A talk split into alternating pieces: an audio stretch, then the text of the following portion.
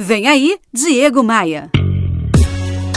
Opa, aqui é o Diego Maia e hoje eu vou falar sobre o case de um país que estava na bancarrota ali pelos idos de 2011 e hoje é a sensação internacional. Eu tô falando de Portugal, que se reinventou e foi eleito diversas vezes como o melhor destino turístico do mundo. Eu conversei com Ana Mendes Godinho, a secretária de Estado do Turismo de Portugal. Secretária, como vocês conseguiram essa proeza? Mostrando exatamente essa diversidade que Portugal tem e em que o turismo tem tido um papel muito interessante, que é de ser o cartão de visita. Muitas vezes as pessoas vão a Portugal pela primeira vez como turistas, vão visitar, ficam surpreendidos com o que encontram. Portugal já não é aquele país antiquado que às vezes as pessoas têm uma imagem já ultrapassado, velho, e descobrem um país completamente que se reinventou. Uhum.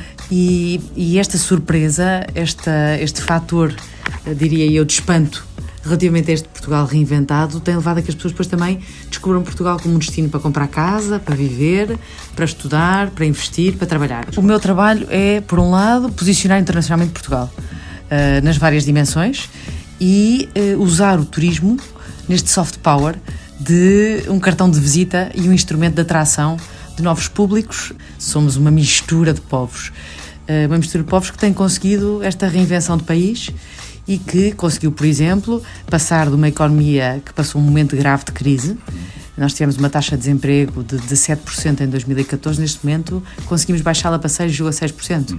Eu conversei com Ana Mendes Godinho, a secretária de Estado do Turismo de Portugal. Logo, logo eu levarei um grupo de empresários para Portugal. A gente vai esmiuçar os segredos e as estratégias que fizeram desse país, de pouco mais de 10 milhões de habitantes, uma sensação internacional.